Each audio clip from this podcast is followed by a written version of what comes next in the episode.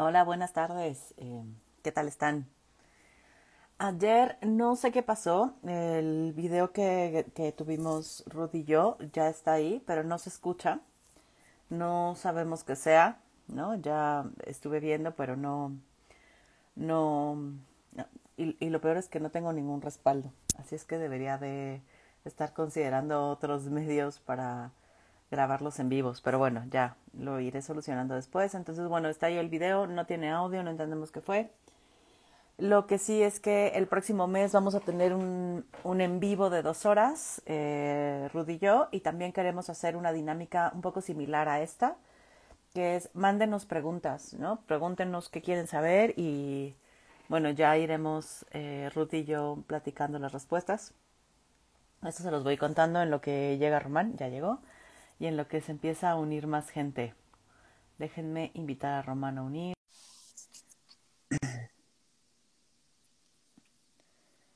Y pues bueno, son las 12 del día. Quién sabe cuántas personas nos acompañen hoy, pero esperemos que este video sí se quede con, con sonido. Mientras voy a comer un poco porque estoy un poco hambrienta. Román, ¿ya te llegó la invitación? ¿No te ha llegado? Hola, Caro, ¿cómo estás? Si tienes preguntas, ve anotándolas para que las podamos contestar. Hola. Hola, buenas tardes, ¿cómo estás, Román? Bien, ¿y tú? Bien, aquí diciéndoles que el en vivo de ayer con Ruth no se, no se subió con sonido. ¿Cómo crees? Sí, está el video completito, pero no tiene sonido. ¿Quién sabe qué haya sido? Es para que aprendan a leer los labios. Qué horror. Pero bueno, pues ya, veremos A, qué a mí sucede. también me está pasando, ¿eh? Que ¿Sí? están subiendo. ¿Con Ajá. sonido? No, no, no, como a, a mí me costó trabajo subir el video. Mm, pues quién sabe, ojalá, ojalá eh, este sí se suba con sonido. Cosas del demonio, oye. Sí, cosas del demonio y también estoy pensando si son cosas de cancelación, ¿eh? Pero bueno, ahí ya después platicaremos, Ah, ya. ¿no? Yo Sí, creo, pues, pero Lo que se dice no es a veces como tan, tan bien aceptado y visto, ¿no? así es. Pero bueno, entonces, Román, qué gusto tenerte por acá, como siempre, eh, buscando otras formas de hacer en vivos, alocándonos un poco, eh, tomando, tomando consejos del marido también, ¿no? y explorando otras posibilidades. Me gusta, me gusta mucho. Y pues eh, sie- siempre es un placer, querida mía, estar contigo. Igualmente. Oye, pues bueno, eh, ya te, te comenté un poquito hace rato de las, de las preguntas, como una generalidad de las preguntas que nos enviaron. Sí. Y, o sea, la primera que me gustaría contestar, como eh, nos preguntaban sobre atención psiquiátrica, ¿no? Eh, sobre que la, la psicóloga de alguien la, la mandó a terapia, no, eh, bueno, la mandó a psiquiatría. Ay, Román, no sé si eres tú o soy yo. ¿Me pueden decir si yo me estoy parando o es Román o somos los dos? Yo, yo no te noto parada, ¿eh? ¿No? Es que de pronto te veo como cargando, entonces no sé si es mi conexión. Eh, y no sé si cambiarme a otra conexión o si sea Instagram. Pero bueno, Mm. sigámonos. No, Sí. sí, te noto como todo se ve bien, entonces es mi locura. Ah, bueno, eh, perdón, te comentaba que una persona nos escribió y nos dijo que su terapeuta eh, la había mandado a, psi- a psiquiatría, pero que los psiquiatras son muy caros, ¿no? Y que si hay atención eh, gratuita o más barata. En la Ciudad de México lo- está el Hospital de Psiquiatría, ¿no? Puede ser que sea un proceso tardado y largo, pero pueden acudir a atenderse ahí y es totalmente gratuito, ¿no? Entonces, para que lo sepan. Eh, pero también creo que es importante decirte que aunque tu terapeuta o tu psicólogo te recomiende ir a consultar a un psiquiatra, esa debe de ser tu decisión. Mm, Por lo menos yo lo sostengo así, ¿no? mm, No sé, mm. no sé tú qué, qué opines, Román. Es que, eh, ay, no, no quiero este, desviarme mucho, pero pero el tema, eh, o sea, a mí me pasa que, que hemos perdido el, como el derecho de, de pensar sobre, nuestros, sobre nosotros mismos, ¿no? Entonces pareciese que acudimos al médico, al psiquiatra o al, al terapeuta, al psicólogo, eh, confiando ciegamente en su mirada, ¿sabes? En su diagnóstico. Entonces, eh, yo creo que, o sea, sí habría que tener aquí como ah, un tema como mucho más eh, amplio para poderlo abordar otro día, pero sí decir, a ver, o sea, como, como reformulemos nuestra experiencia y, y pongámonos ahí con el derecho que nadie más tiene de decidir sobre mi propia experiencia, ¿no? O sea, sea el doctor, sea el psiquiatra, sea quien sea, son solo aproximaciones, son solo miradas que ellos nos pueden dar, pero no hay ningún tema de que tengo que acatarlo porque es el psiquiatra, ¿no? Eh, entonces yo creo que mi posición va por ahí, Fer, ¿no? O sea, como eh, informémonos, o sea, como, por qué tendría que ir al psiquiatra, ¿no? O sea, ¿cuál es la idea de que me estén mandando por allá? ¿No? Entonces, desde ahí yo diría, pues coincido contigo, ¿no? Como en para qué, ¿no? O sea, claro. ¿Cuál es la idea? Claro, y cuestionemos, ¿no? Porque de, pronto es como, oye, tienes que ir, ¿por qué? ¿Para qué? O sea, ¿qué, qué está sucediendo? ¿Qué estás viendo en mí que me estás mandando al psiquiatra? O sea, y, ya sabes si yo estoy de acuerdo o no en tomar medicamentos y para mí es una, como una posibilidad. Ojo, yo no estoy en contra de que la gente se medique. Si lo requieren, si lo necesitan, si están de acuerdo, si es algo que sienten que les va a funcionar, eh, bienvenido, ¿no? O sea, como parte de un proceso, no como una solución, no como la respuesta final, no como, ¿no? Me parece que puede eh, coadyuvar el, el, proceso terapéutico, puede ser parte de, eh, pero sino como una solución a ciertas eh, problemáticas, y me choca llamarlo problemáticas porque el problema entonces tiene solución, sino a ciertas tensiones existenciales en la vida. O sea, creo que puede hacer que sea más tolerable algo, ¿no? Como si hay algo que ya está demasiado intolerable, puede ayudar a que eso se controle un poco, pero también sí llevar un proceso terapéutico, ¿no? O sea, me, parece importante. Eh, perdón, incluso hasta informar, informarnos sobre los, los fármacos, ¿eh? O sea, no, o sea, no te lo tomes nada más porque te dijo el psiquiatra, o sea, infórmate qué tiene, cuáles son sus efectos secundarios, etcétera, etcétera. Entonces, sí, sí creo que es, bonito decir, vamos a cuestionar a las autoridades, ¿no? O sea, porque es, es mi, mi vida y es mi proceso. Y, empezando por quien te manda al psiquiatra, ¿eh? O sea, es cuestionar mm. a tu terapeuta o a tu psicóloga y también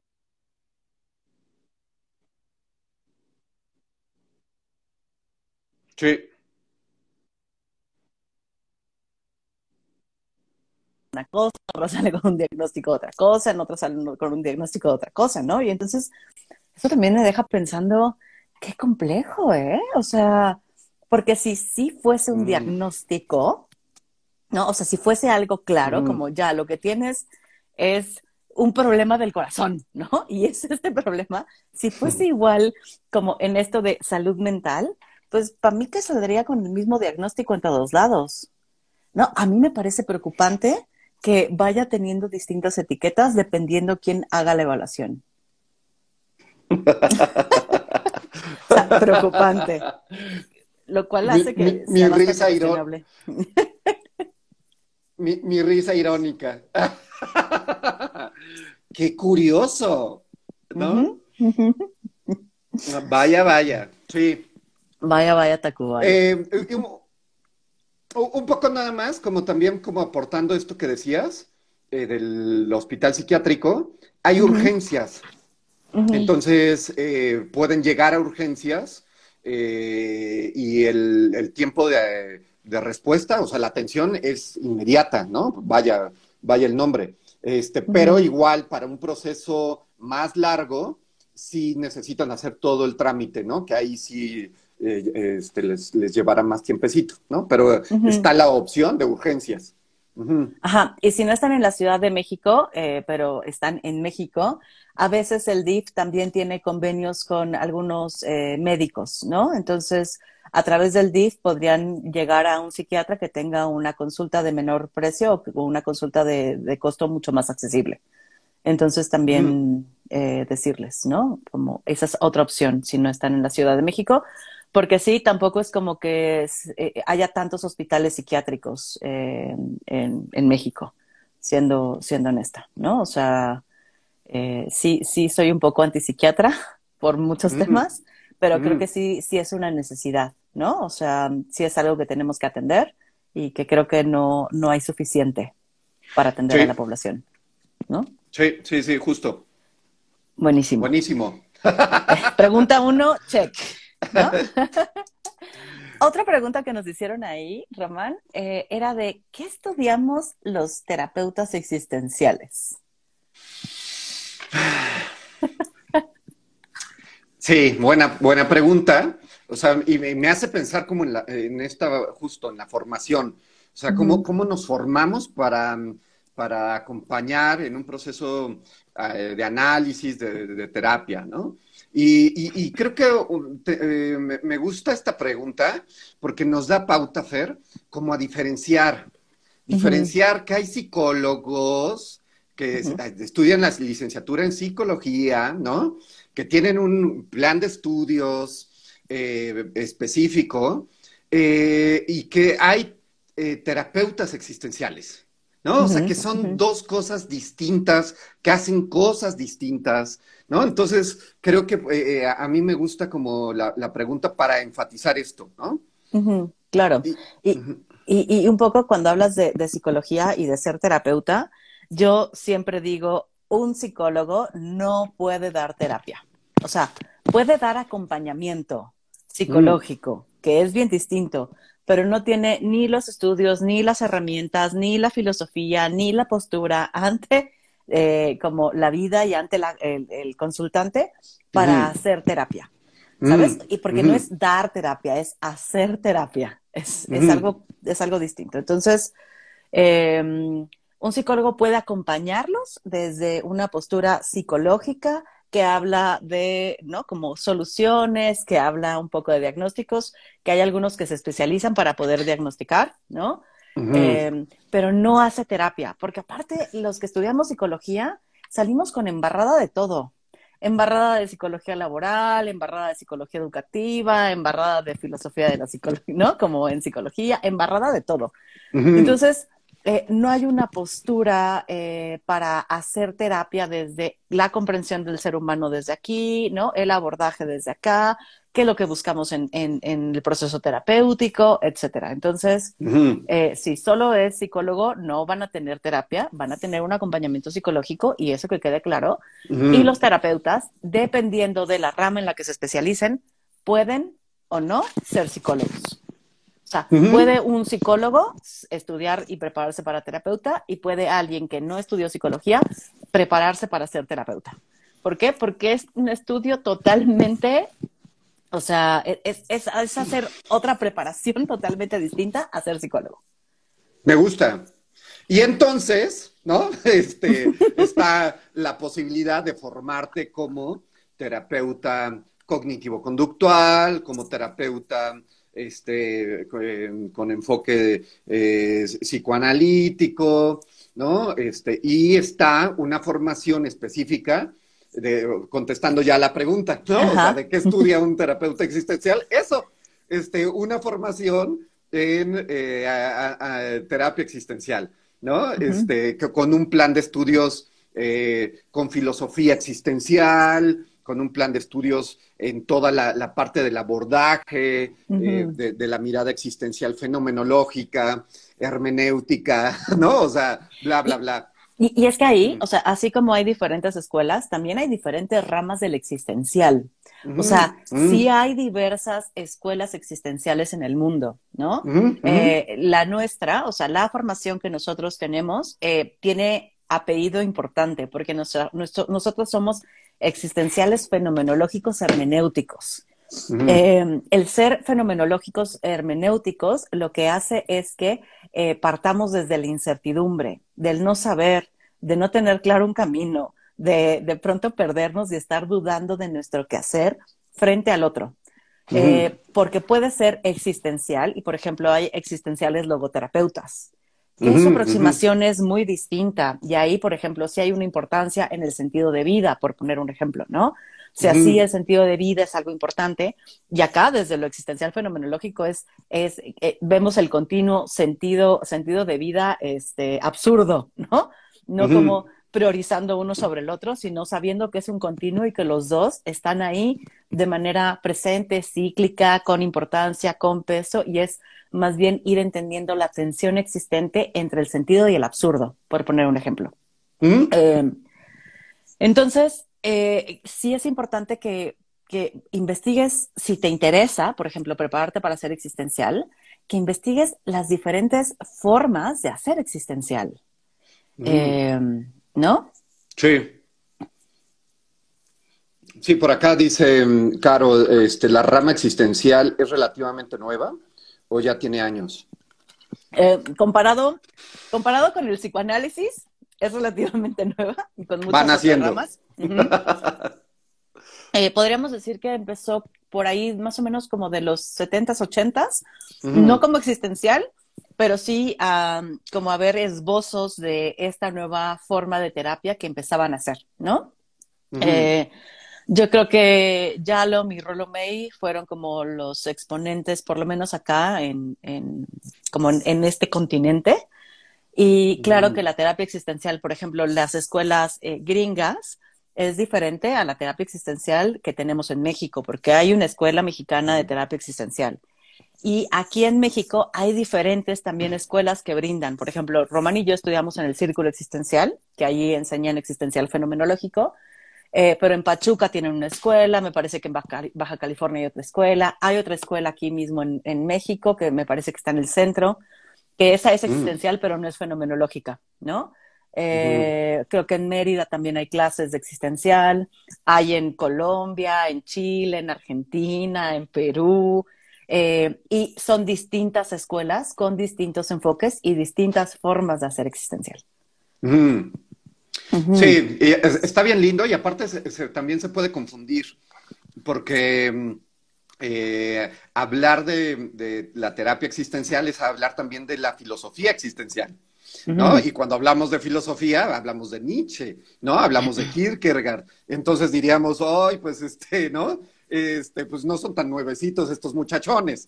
Eh, pero, pero bueno, hablando específicamente del, proceso terapéutico, o sea, sí, sí, sí, sí puede ser relativamente nuevo, Fer. Y aparte nuevo porque también lo pienso que es poco conocido al lado del psicoanálisis, por ejemplo, ¿no? O sea, todos conocen a Freud, ¿no? O sea, Freud es como el Vox Populi, ¿no? Y, e incluso la jerga del psicoanálisis se ha hecho como eh, una jerga, pues, como común para todos.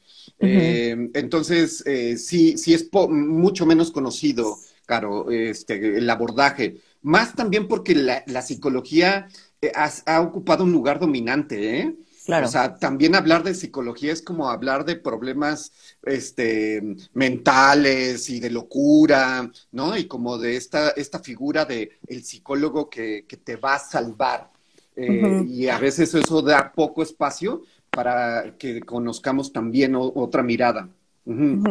Tal como lo pone Dan Gómez, ¿no? Como, y terapia no es acompañamiento, creo que hay dos vistas, terapia como tratamiento y terapia como acompañamiento. Y sí, tienes toda la razón. O sea, como el acompañamiento que da el psicólogo va desde un tratamiento a algo que resolver. Y, em, por ejemplo, la terapia existencial es más bien una forma de terapia que es de acompañar. No hay nada que resolver, no hay un lugar al que llegar, por lo menos la existencial fenomenológica. Salud. Gracias, sí, sí, justo. Ok, esta Sharon nos pregunta por acá. ¿Cómo sabemos qué tipo de terapia y enfoque es el más adecuado para nosotros? Porque siempre decimos que queremos ir con un psicólogo a tomar terapia, pero no tenemos ni pinche idea de por qué un profesional u otro. Em, yo sigo sosteniendo que más allá del enfoque, o del tipo de terapia que practique, lo importante es el vínculo, la relación o el clic que hagas con el terapeuta, ¿no? Sí creo que a veces quieres cosas específicas. Es como, quiero dejar de, repetir esta conducta, ¿no? No quiero que la exploremos, me da hueva, que nos tomemos años, yo ya tengo prisa, ¿no? Entonces, bueno, ¿sabes qué? Si tú tienes prisa, quieres dejar de repetirlo, te mando con un cognitivo conductual y vemos cómo te vaya, ¿no? Eh, hay gente que dice, vengo de la cognitivo conductual, ¿no? O vengo del psicoanálisis, o vengo de la gestalt y ya lo probé, ¿no? O sea, estuvo chido, pero ya quiero algo nuevo. O sea, me parece que no hay como, tú tienes que ir a fuerza psicoanálisis, o tú tienes que ir a fuerza a gestalt, o tú tienes que ir a fuerza terapia narrativa, sino más bien es como que hagas clic, que te haga sentido cómo está haciendo la terapia, que te sientas cómodo o cómoda, ¿no? Yo creo eso, Román. Este, sí, me gusta, me gusta. O sea, me, gusta como, como poner el énfasis en, en la relación con el terapeuta. ¿no? Eh, porque de la relación emana eh, lo, lo, secundario, ¿no? O sea, como la corriente. Entonces, si, yo me siento cómodo o cómoda eh, explorando sin llegar a ningún lugar necesariamente, quedándonos en, en, la tristeza o en lo que esté surgiendo en ese momento, eh, yo creo que puede ser eh, algo que en ese momento, eh, este, mm, digámoslo, necesito, ¿no? pero sí, creo que es, un poco complejo la pregunta fija, ¿no? O sea, como la respuesta fija. Yo diría igual, o sea, como identifica cómo estás con lo que están haciendo juntos. Entonces, si hay una incomodidad, eh, porque te estén como a lo mejor veladamente diciendo qué hacer, mm, pone énfasis en esa incomodidad, ¿sabes? Entonces, tal vez eh, habría que, eh, hacernos caso. Y también, ¿sabes, Fer? Como, como nuestro derecho a estar informados, ¿eh? Sí, O sea, como preguntarle a mi terapeuta, oye, ¿tú qué haces? ¿Por qué lo haces? ¿Cómo, ¿Cuál es tu objetivo? Y que si eso me hace sentido, pues entonces a lo mejor darnos la oportunidad de, caminar un poquito con, e, con, esa corriente. Pero, pero sí es común que no preguntemos. Es como, atiéndeme y ya, ¿no? No me importa. Entonces yo diría, pues si yo voy con un, hablando un poco como en lo médico, si voy con un eh, médico, pues sí le pregunto, oye, tú eres cardiólogo, eres este, eh, ay, ¿cómo se, eh, oftalmólogo. O sea, sí es importante la especialidad, ¿sabes? Porque si tengo un rollo de corazón, pues el oftalmólogo no me va a servir mucho, ¿no? O sea, entonces yo diría, pregunten. Ajá, y, pensaba, por ejemplo, para mí también, ahora algo importante al escoger un médico es saber si tiene un tema con el peso o no, ¿eh? O sea, mm. como para mí es, eh, o sea, si me menciona algo sobre el peso, sé que es un especialista al que no voy a volver en mi pinche vida y que no le voy a recomendar a nadie, ¿no? Sí. Si su único enfoque es el peso. Eh, si es alguien que el peso es algo que no le pasa, ni, ni lo advierte, ni me dice, ni lo cuestiona y me atiende como me debe de atender, sé que mm. es un especialista que para mí funciona. Para mí que probablemente para muchas otras personas, ¿sabes? Entonces, y, sí, por ejemplo, yo siempre en la primera sesión me tomo un rato para platicar cómo voy a trabajar, o sea, cuál es mi enfoque, cómo lo hago, mi abordaje, eh, qué puede esperar y qué no puede esperar en la terapia, ¿no? Em, porque me parece importante que sepan mi forma de trabajo y que sepan que si o sea, si hoy les hace sentido, empezamos a trabajar y si un día les deja de hacer sentido, perfecto, nos despedimos, ¿no? Y hasta refiero, es como, ah, no te hace sentido, te refiero con alguien que haga otra forma de terapia, ¿no? Sí. Y, creo que sí es importante que si van a iniciar un proceso, pidan esto. Cuéntame qué haces y cómo lo haces. Mm, súper, súper válido. Pero eh, creo que hemos construido una cultura de, de no preguntarle al experto, ¿no? Al, ajá. Entonces, sí, tenemos todo el derecho. Y como dice Caro acá arriba, que muchas veces es de prueba y, error, o que al menos así le pasó a ella. Sí. Buenísimo. Segunda pregunta, check. tuvimos ahí varias preguntas que hablaban sobre el miedo, Román, ¿no? Pero eran preguntas como re específicas de por qué tengo miedo a, por qué me surge el miedo de, por qué me da miedo, ¿no? Eh, y pues está cañón, porque a veces ni siquiera en el proceso terapéutico llegamos a comprender por qué nos da miedo algo. Podemos esbozarlo, hacer líneas, semidibujarlo y por momentos, ¿eh? Es como me doy cuenta que hoy esto me da miedo por algo. Entonces, em, no, no tenemos bolita de cristal. Me encantaría y poderles decir por qué les da miedo cierta cosa, pero creemos que sería entonces importante hablar del miedo, Román. Más allá del específico de por qué me da miedo esta situación o pensar en aquello o tal, creo que estaría bueno que habláramos del miedo. No sé qué piensas tú. Eh, sí, me gusta, me gusta. O sea, creo que es una pregunta bien, bien, bien compleja.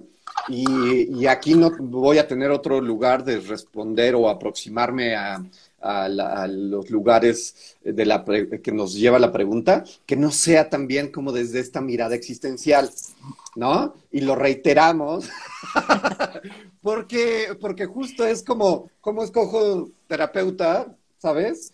Eh, y, y, porque de alguna forma, desde nuestras perspectivas, vamos a mirar a lugares distintos. Entonces, hablar del miedo, Fer, eh, preguntarnos por el miedo, eh, ay, o sea, de inmediato lo que me ocurre es no tener una respuesta. o sea, como, como ser muy honesto y decir, no, o sea, no lo sé, porque esta gana de universalizar qué es el miedo, estaría como en cancha del positivismo, del determinismo, ¿no? Como de estas este, em, formas de conceptualizar algo que no es conceptualizable. y, algo que es único en la experiencia, pero que sí sabemos que todos tocamos el miedo. Lo podemos tocar más o menos, ¿eh? O sea, por ejemplo, yo soy una persona y en alguna sesión con Román eh, que no le gusta tocar el miedo. ¿Saben? Que le huye al miedo constantemente. Em, entonces, claro, es parte de las emociones básicas que tenemos, es, es como parte del repertorio que tenemos para responder a lo que sucede en el mundo, ¿no? Eh, y que bueno, está ahí. Pero el miedo lo sentimos de maneras diversas cada quien creo que sí cumple una función básica, Román. Aunque sea, aunque sea cada quien lo, vive diverso, para mí sí cumple una función básica. Em, y, es, y es una función, desde mi perspectiva, como de alejarnos de situaciones de peligro. Poniéndolo como en, el día a día, ¿sabes?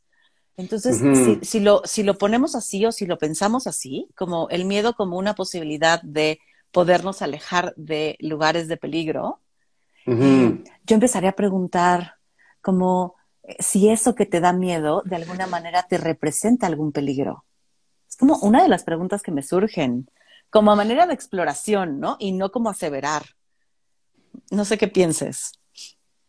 Y, me, gusta cómo lo pones porque mm, eh, a manera de explorar, yo, yo mm, nos preguntaría, cuando digo que tengo miedo, no sé, o sea, no, hay nadie que pueda estar ahí las 24 horas de tu vida eternamente para decir, ah, esto sí es miedo, esto no es miedo, ¿no? O sea, solo tú sabes esta, esta eh, sensación eh, corporal, emocional, mm, todo.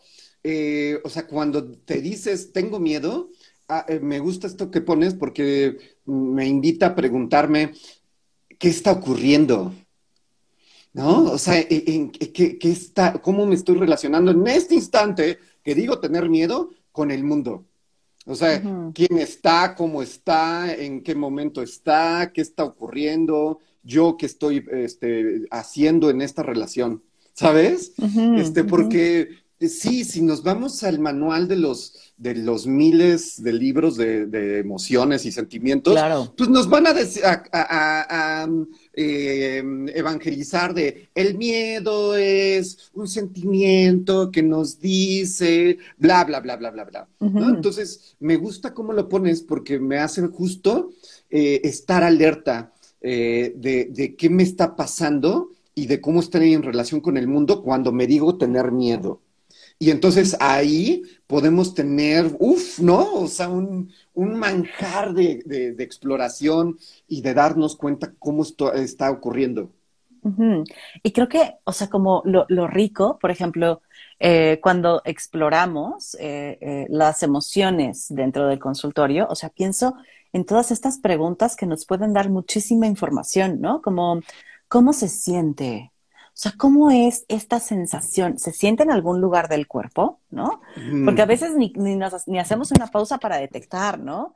Y entonces habrá quien te diga, se siente como un nudo en la garganta, se siente como un nudo en el pecho, eh, digo, sí, en, el pecho, se siente como un vacío en el estómago, se siente como tensión en las manos, se siente mm. como un mareo, se siente como que se me doblan los pies. O sea, cada uno tendrá unas sensaciones corporales distintas ante el miedo.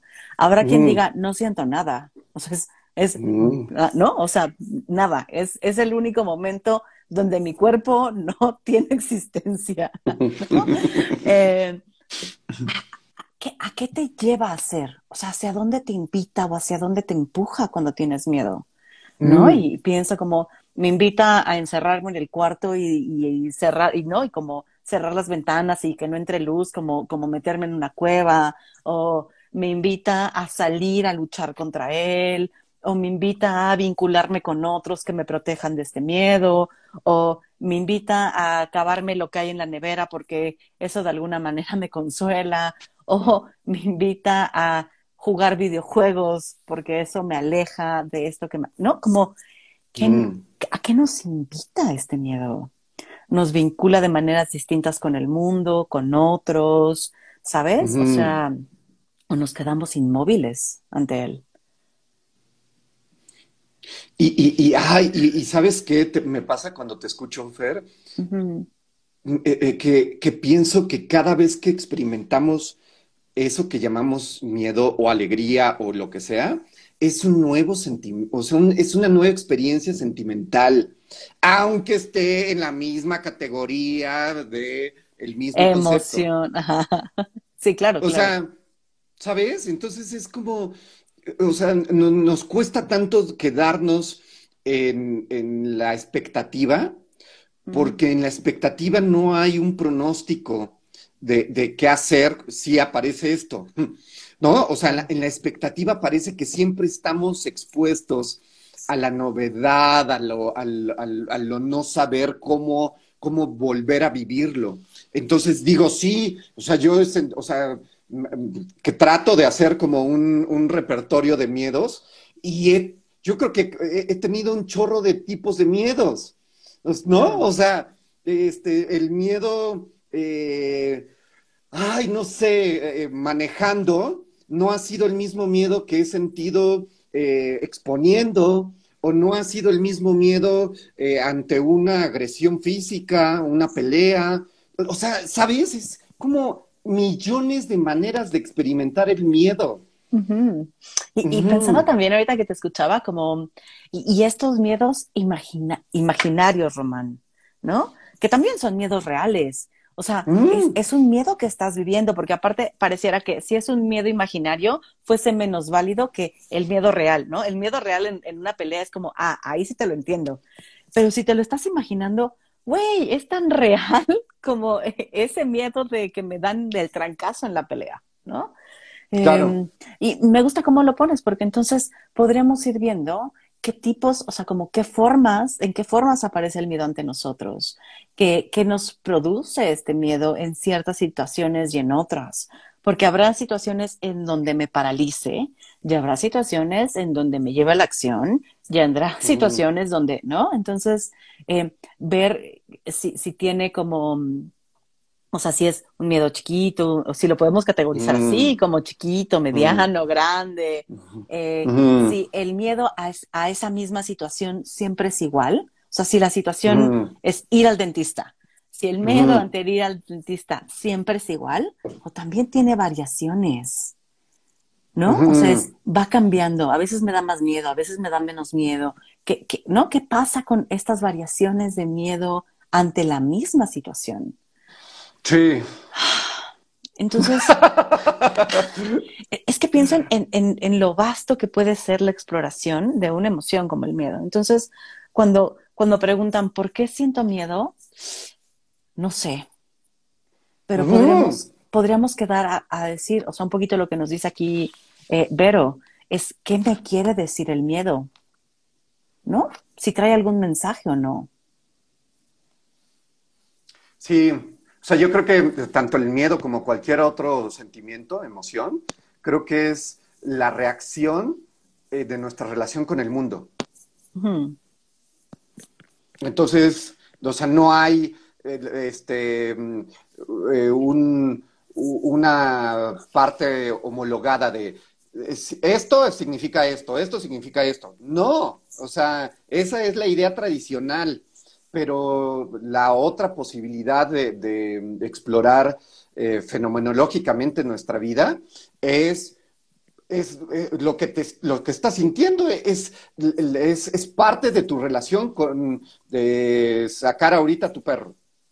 O que ahorita estás cocinando y, si sientes algo, es parte de tu relación eh, en este instante con, tu, tu, cocción, ¿no? Etcétera. Entonces, eh, sí cuesta trabajo, eh, pero me parece que vale la pena estar alerta de qué me está pasando en esta relación con el perro, con el sartén, con el semáforo, con lo que fuese.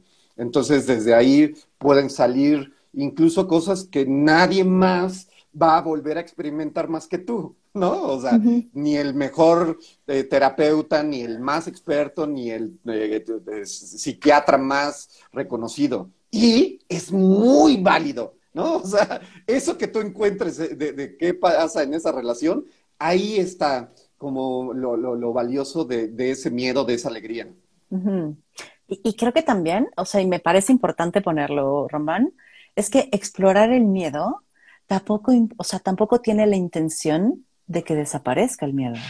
Mm. Porque siendo de estas emociones que suelen ser incómodas, mm. ¿no? Eh, pareciera que a veces preguntamos por qué nos da miedo desde el deseo de que desaparezca, de no sentirlo más, de que ya no esté. y, y, explorarlo puede que cambie tu relación con el miedo, puede, o sea, como una posibilidad de tantas, pero no que vaya a desaparecer, ¿eh? No que ya ese miedo que te provoca esa idea o esa situación ya no vaya a estar. me gusta.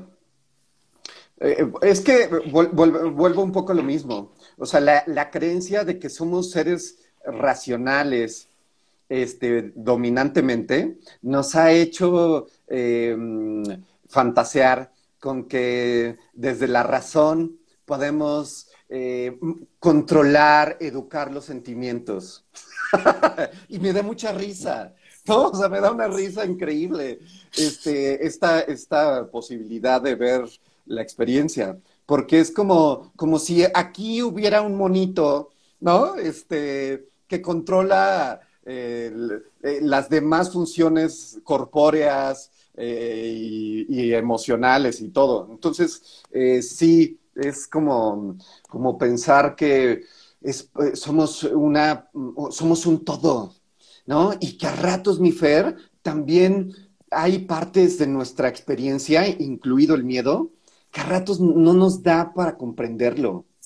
Y saber que hay una parte de misterio en nuestro, en nuestro miedo también puede ser una parte que nos ayude, ¿eh? como, mm. como a acomodarlo. O sea, a ratos en ese instante que está ocurriendo, a ratos no da la razón, no da la lógica, no da todos los aparatos este, em, teóricos explicativos. claro, claro, me encanta, me encanta esto que pones. Pues bueno, yo digo que lo del miedo lo hemos respondido. Así, si sienten que no lo respondimos, pueden ponernos aquí. Eso fue la peor respuesta que me han dado y está bien, se vale. No nos sentimos. Puede ser que a lo mejor abordemos más o podamos ahondar más sobre nuestra perspectiva del miedo, pero bueno, creo que aquí ya la platicamos un poquito. Y bueno, la última es, ¿cómo saber quién soy? Mm. Ay, la pregunta. ¿Cómo saber quién soy? ¿Cómo saber quién soy? ¿Te, late si, si, le damos desde una perspectiva intrapsíquica, desde una perspectiva, ¿no? Eh, como tradicional. No. Eh, nada más tantito. nada más para, para contrastarlo. Dale, tú desde ahí, ándale. Así, te, voy a ver aquí con mirada de juicio. Acompáñenme quienes están todavía viendo a Román con mirada de juicio, por favor. es que es la pregunta, parece que es la pregunta eh, por excelencia eh, que se hace y que me parece que es una pregunta eh, fija, que es una pregunta que incluso puedes acudir a, libros de psicología, de personalidad, y parece que ahí, ahí está la respuesta. Entonces, ¿quién soy? y, y, disfruto tu mirada enjuiciadora. Parece que tiene una respuesta, ese es el tema. O sea, tú eres eh, varón o eres eh, mujer en esta eh, mirada binaria, ¿no?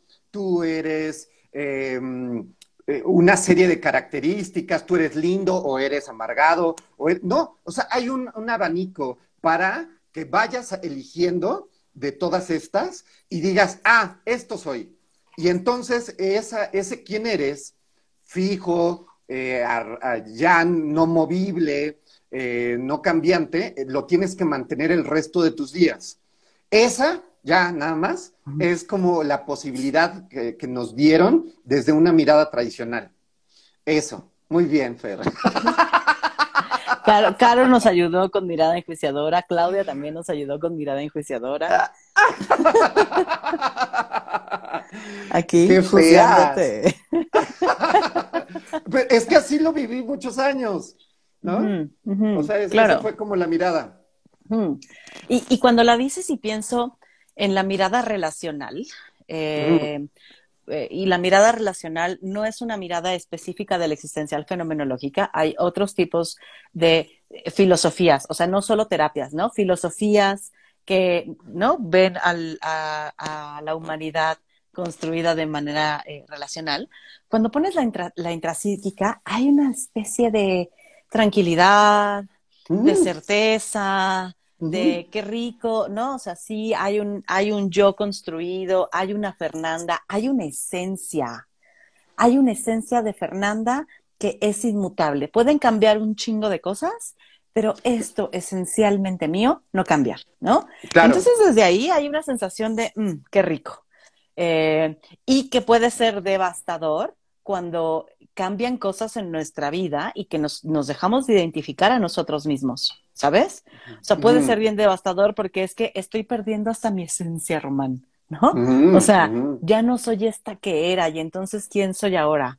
Desde una mirada que nos fija y nos dice, este eres, naciste así y así te has de morir, ¿no? Como creo que es la canción de Juan Gabriel, ¿no? De, no sé, de Juan Gabriel o de José José.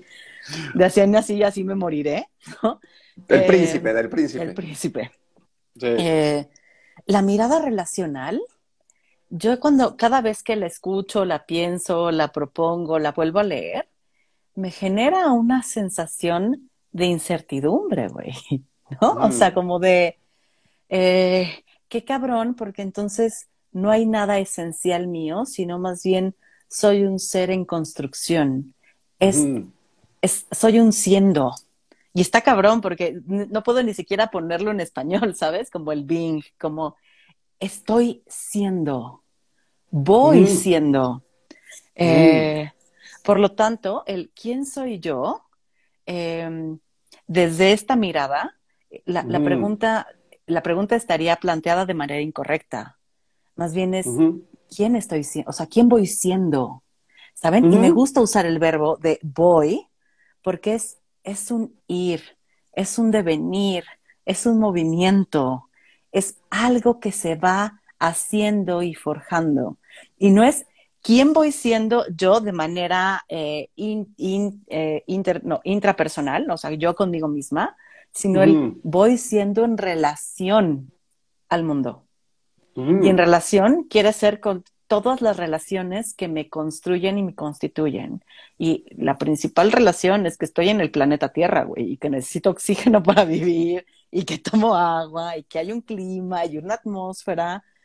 Pero así todas las relaciones que están presentes y todas las relaciones que son parte de mi historia y todas las relaciones en mi lanzarme hacia el futuro. Entonces, si está puesto así, no hay nada pinches fijo, güey. No hay, no hay una esencia de Fernanda. Hay una ilusión, una ilusión de quién soy, un cuento que me cuento identitario. Mm. Pero no hay un yo. Mm, y, y, eso, eso me asusta. ya me gusta, pero me asusta un poco. ya, acabamos.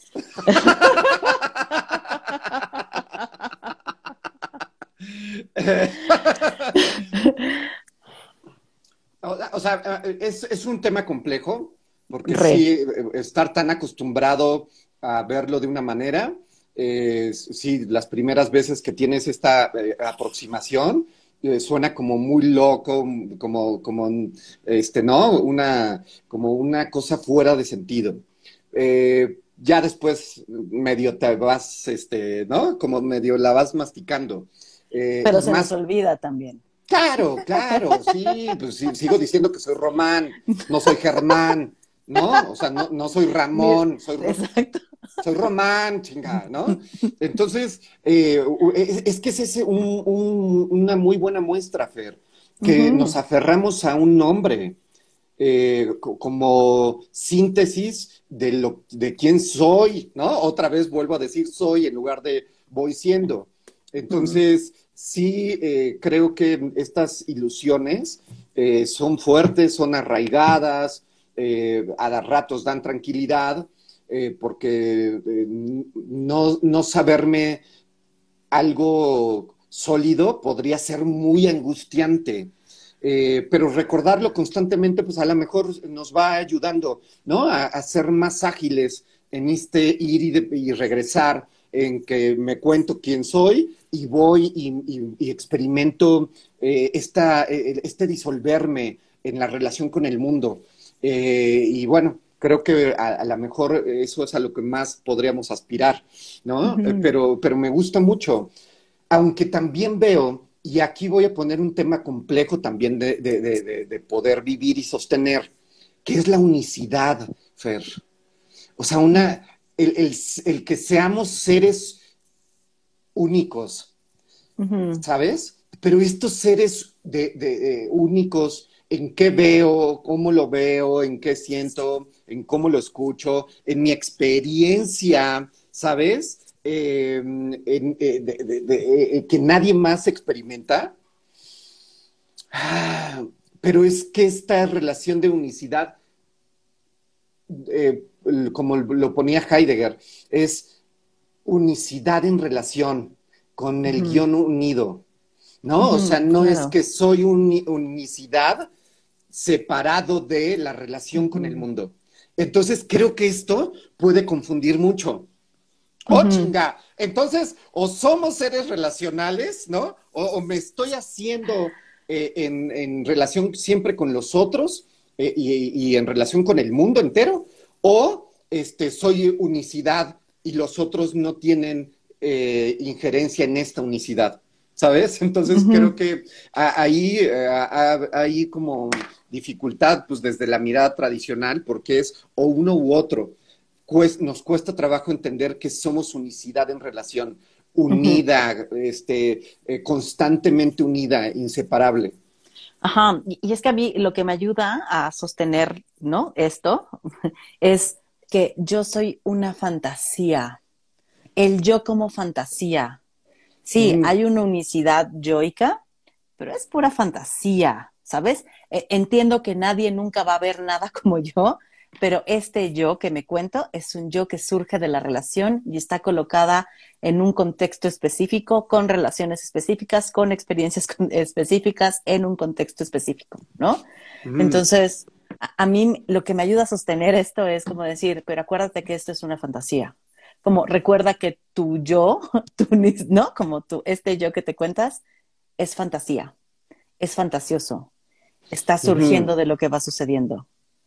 Cuando, cuando quiero dudarme, pues, generalmente no me quiero dudar. Generalmente me gusta contarme que soy un yo fijo y, no cambiante.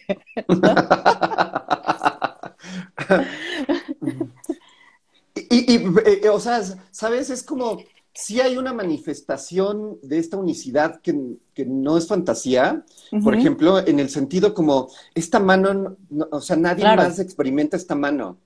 Nadie, ¿no? O sea, podré contarte cómo se siente, etcétera, me la podrás tocar incluso.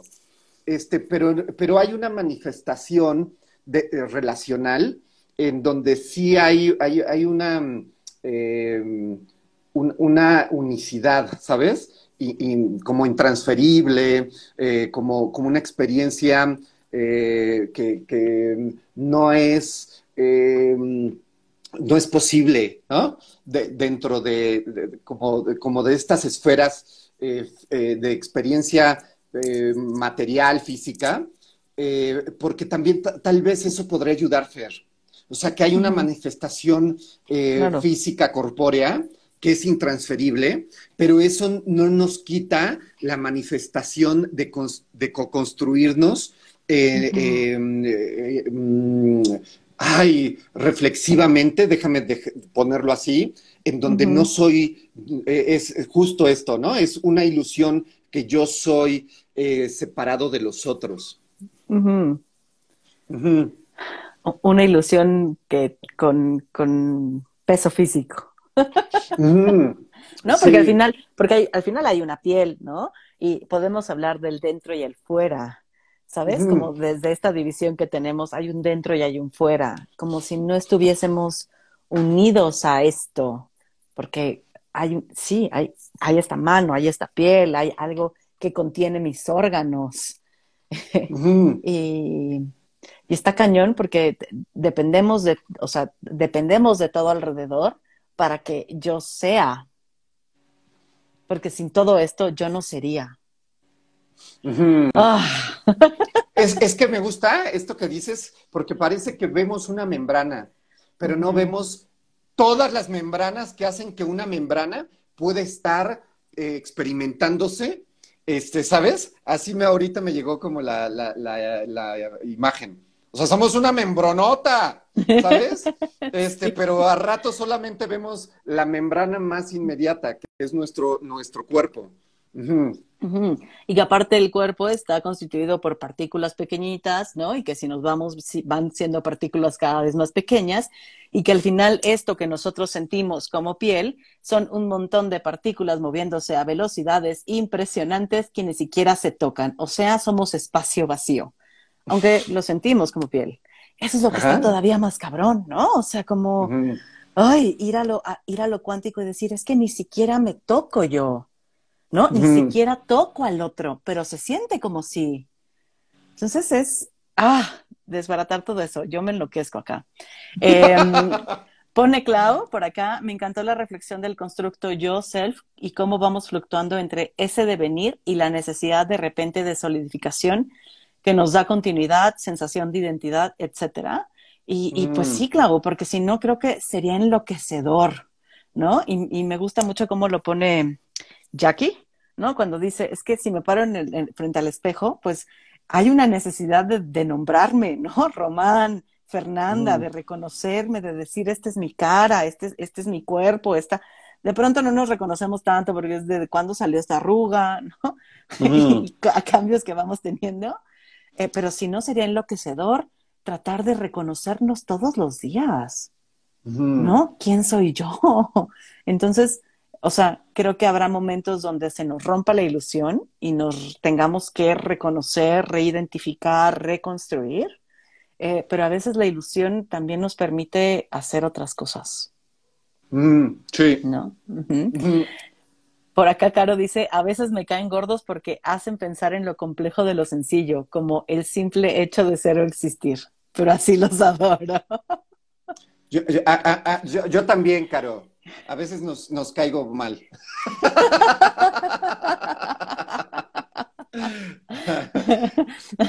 yo, yo también cuando digo, me estoy o sea, me estoy volviendo demasiado complejo algo que debería ser sencillo.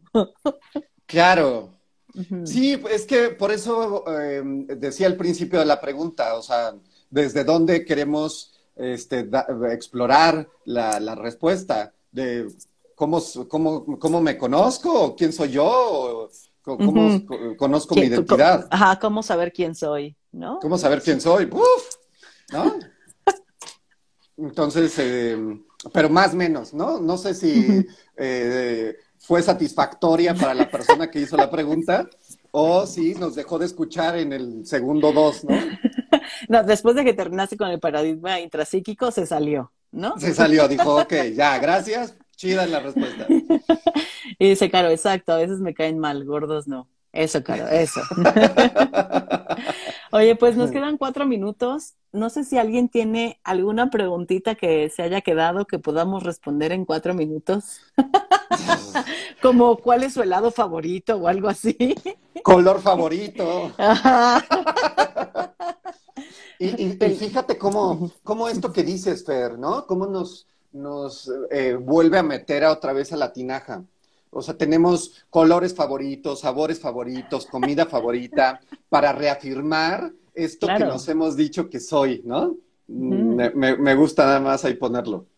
Y sabes qué, otra cosa que quiero poner también antes de, terminar, em, la posibilidad, y, eh, tú y yo construimos esta palabra, de dilatar nuestra experiencia eh, y dar posibilidad a, vivir muchas cosas que nos han dicho que no son posibles vivirlas al mismo tiempo. Y, lo digo por, por una experiencia de miedo, de, miedo con valentía. Me quedé pensando en eso. O sea, creo que a ratos he podido vivir miedo, miedo valiente, pero también a veces he vivido miedo, miedo cobarde, ¿no? Este, un poco nada más para acabar este, con la cereza de más locura. Y es que, y esto está rico porque cuando, cuando dilatamos, o sea, cuando nos dilatamos eh, como, como seres, damos cabida a, más, ¿no? Y entonces eh, me queda claro que tendremos crisis, crisis de identidad varias veces en nuestra vida, ¿no? Y si no lo han tenido, digo, ¿qué están haciendo? ¿Qué están haciendo que no han tocado una? No creo que estén haciendo mal la vida porque no hay forma de hacerla mal, pero díganme cómo le hacen para no tener crisis de identidad. Sí. Este, pero creo que al entendernos entonces como seres fluctuantes, eh, a veces, creo que a veces puede ser menos o enloquecedor, por ponerle como un nombre, o puede ser, no sé si menos doloroso, pero tal vez como abrazarlo un poco más. O sea, a mí sí me ha pasado eh, que a partir de que ya no tengo esta concepción intrapsíquica de mí, de esta es la que soy y esta es mi esencia, sí me ha pasado de, de tener una mayor comprensión cuando ya no estoy siendo la que era. No mm. quiere decir que sea menos doloroso o que no, o que no tenga ganas de ser esa que era, o, pero sí me es más fácil lidiar con esta transformación que está siempre dándose, que no, que es continua, que no tiene fin, que no se detiene, pero sí me, me, doy cuenta que al momento de expandir mi mirada y decir voy siendo y voy en construcción y no soy un ser fijo, me ayuda más a acomodarme cuando toco una de estas, cuando se me rompe la ilusión de golpe, ¿no? Cuando toco una de estas crisis de identidad. Me gusta un chorro, me gusta un chorro. O sea, como, ay, o sea, eh, eh, esta, esta em, habilidad, déjame decirlo así, aunque no me guste tanto la palabra, este, como, como de em, poder ser más ágiles en este ir y venir, ¿no? O sea, mm. como, y a ratos seremos bastante torpes, ¿no? Y nos quedaremos más en, este, en, quedarnos em, medio estáticos. Eh, pero, pero sí, Fer, me gusta un chorro, como, como este, eh, tener puesta la mirada en dos horizontes, eh, al menos este, posibles, ¿no? Pues se nos llegó el tiempo, Román. nos dice Caro que estaría padre que hiciéramos un live solo de miedos. Y pues no sé qué te pareció la dinámica a quienes estuvieron con nosotros, qué les pareció la dinámica, les gustaría que volviéramos a repetirla, les dio un chorro de flojera, qué tipo de respuestas son esos. Nos gustaría que nos comentaran eh, ahorita antes de que terminemos el video. Tú dime, Román, mientras, ¿qué te pareció? A mí me gustó, me gustó como lo, lo diverso, ¿no? O sea, como eh, sí está lindo hablar de un tema eh, durante una hora, pero me parece que también está lindo como ir saltando de un lado a otro, que a mí se me va el pedo y me gusta por eso también, ¿no? O sea, puedo ir de acá y puedo ir acá, y, ¿no? Este, y la psiquiatría y le entramos a, otros, a otras cosas. Está, está, me, parece como vasto, entonces me, me divierte. Buenísimo. Caro por acá nos dice, sí, repitan. A mí también me gustó la dinámica. Eh, si quieren temas específicos, o sea, manden preguntas, ¿no? Y vamos, de ahí de las preguntas, nosotros vamos a sacar los temas que vamos a estar hablando. A veces vamos a tener que clasificarlos como lo hicimos hoy. Y sí, de preferencia que sean preguntas abiertas, porque si son preguntas muy específicas de a mí que me pasa con, eh, pues está cañón porque entonces los vamos a referir a un proceso terapéutico y que ahí puedan resolverlo, pero sí, entonces ampliemos las preguntas para que podamos ir respondiendo, ¿no? Como a manera de cosas que nos suceden eh, a todos por el simple hecho de estar vivas y vivos en este mundo, ¿no? sí. Sí. Por ahí, por ahí dicen, ¿no? Algunos comentarios. Sí, dice Sharon, me gustó mucho, fue como una miscelánea de temas interesantes. Gracias. Bueno, buenísimo, Sharon. Qué gusto verte por acá. Y Pam me dice, llegué tarde, pero me gusta mucho escucharlos. Me gustan sus risas. o sea, Pam me dice que nos podemos hacer uno de risas. Próximamente, Pame, va a salir un, un eh, tono para tu celular. Con nuestra risa. Qué horror. O, alarma para despertarte, Pam. ¿No? Oye, Román, Muchas gracias. gracias. No, gracias por estar acá. Gracias a quienes nos acompañaron. Gracias a quienes enviaron preguntas. Si no están satisfechas eh, con nuestras respuestas, nos pueden mandar mensajito y decir qué, qué onda con esas respuestas. Eh, ajá, les damos, los dejamos de seguir, ya no los queremos, pero bueno. Eh, risoterapia en línea, dice Caro.